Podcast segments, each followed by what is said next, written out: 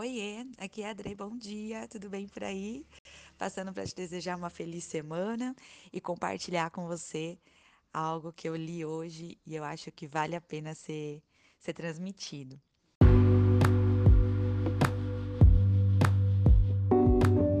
Eu gosto muito de um personagem bíblico que é Josué.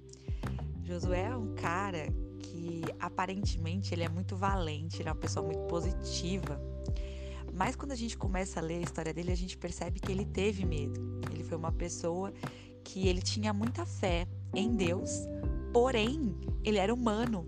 Então ele tinha que lidar com as suas frustrações, ele tinha que lidar com o fracasso, o medo do fracasso, porque ele tinha sido colocado como o sucessor de um cara que nada mais era que Moisés.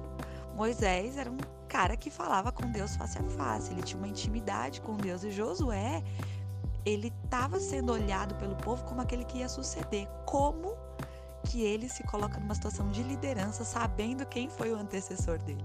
Sabe, é que nem a gente entrar numa empresa e ter que liderar as pessoas sabendo que a pessoa que estava naquele cargo era uma pessoa maravilhosa e as pessoas criam expectativas na gente. E Josué teve medo quando ele viu que, Josu, que Moisés tinha morrido, ele tinha que assumir, porque Deus falou para ele assumir aquele posto né, de liderança. Ele teve medo, tanto que Deus teve que falar assim para ele. Está escrito isso em Josué 1, 8.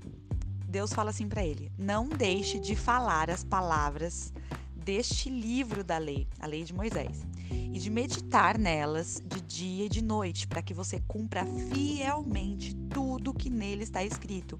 Só então os seus caminhos prosperarão e você será bem-sucedido. Não fui eu quem te ordenei? Seja forte e corajoso, não se apavore nem desanime. Se Deus está falando para ele ser forte e corajoso, quer dizer que ele teve medo.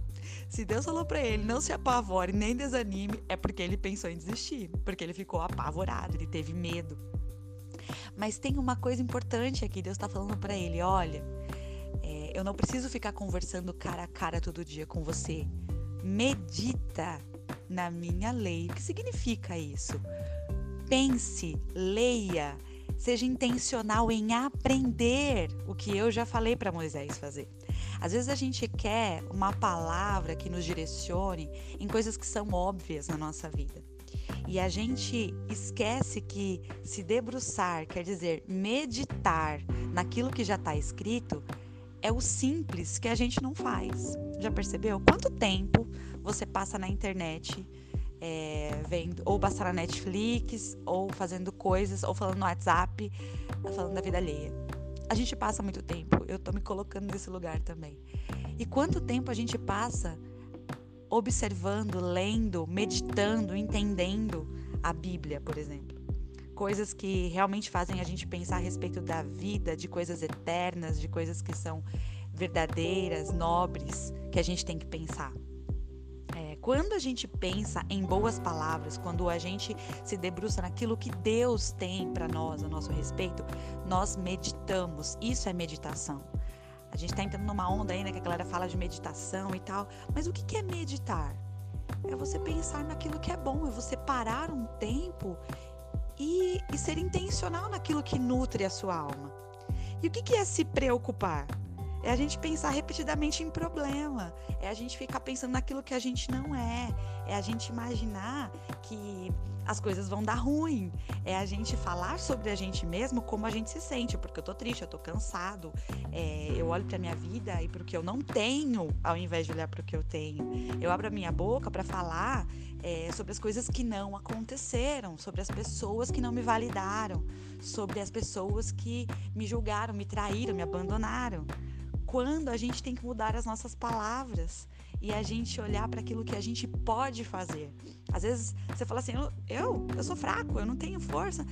Mas aqui, olha só, lembra da palavra que Deus falou para Josué: medita na minha palavra, porque ela vai te trazer força. Medita, porque é isso que vai fazer com que você realmente seja forte. Não tenha medo, medita na minha palavra, eu te chamei. Então não tenha medo para fazer o que você foi chamado para fazer. Então hoje, não se preocupe, medite.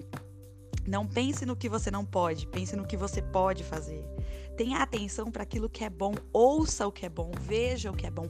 Gaste tempo com pessoas que vão fazer com que você cresça, com que você avance. Então, seja intencional em tudo que Deus te fez para ser, para conquistar, para realizar. Não gaste tempo naquilo que você não é. Não gaste tempo olhando para a grama do vizinho porque está mais verde que a sua. Olhe para dentro de si e perceba o quanto você já melhorou do que você era ontem e para o que você já é hoje. Porque eu tenho certeza que nesse caminho, 1% por dia, 365% você vai melhorar em um ano. Combinado? Que Deus te abençoe, que você tenha uma semana abençoada.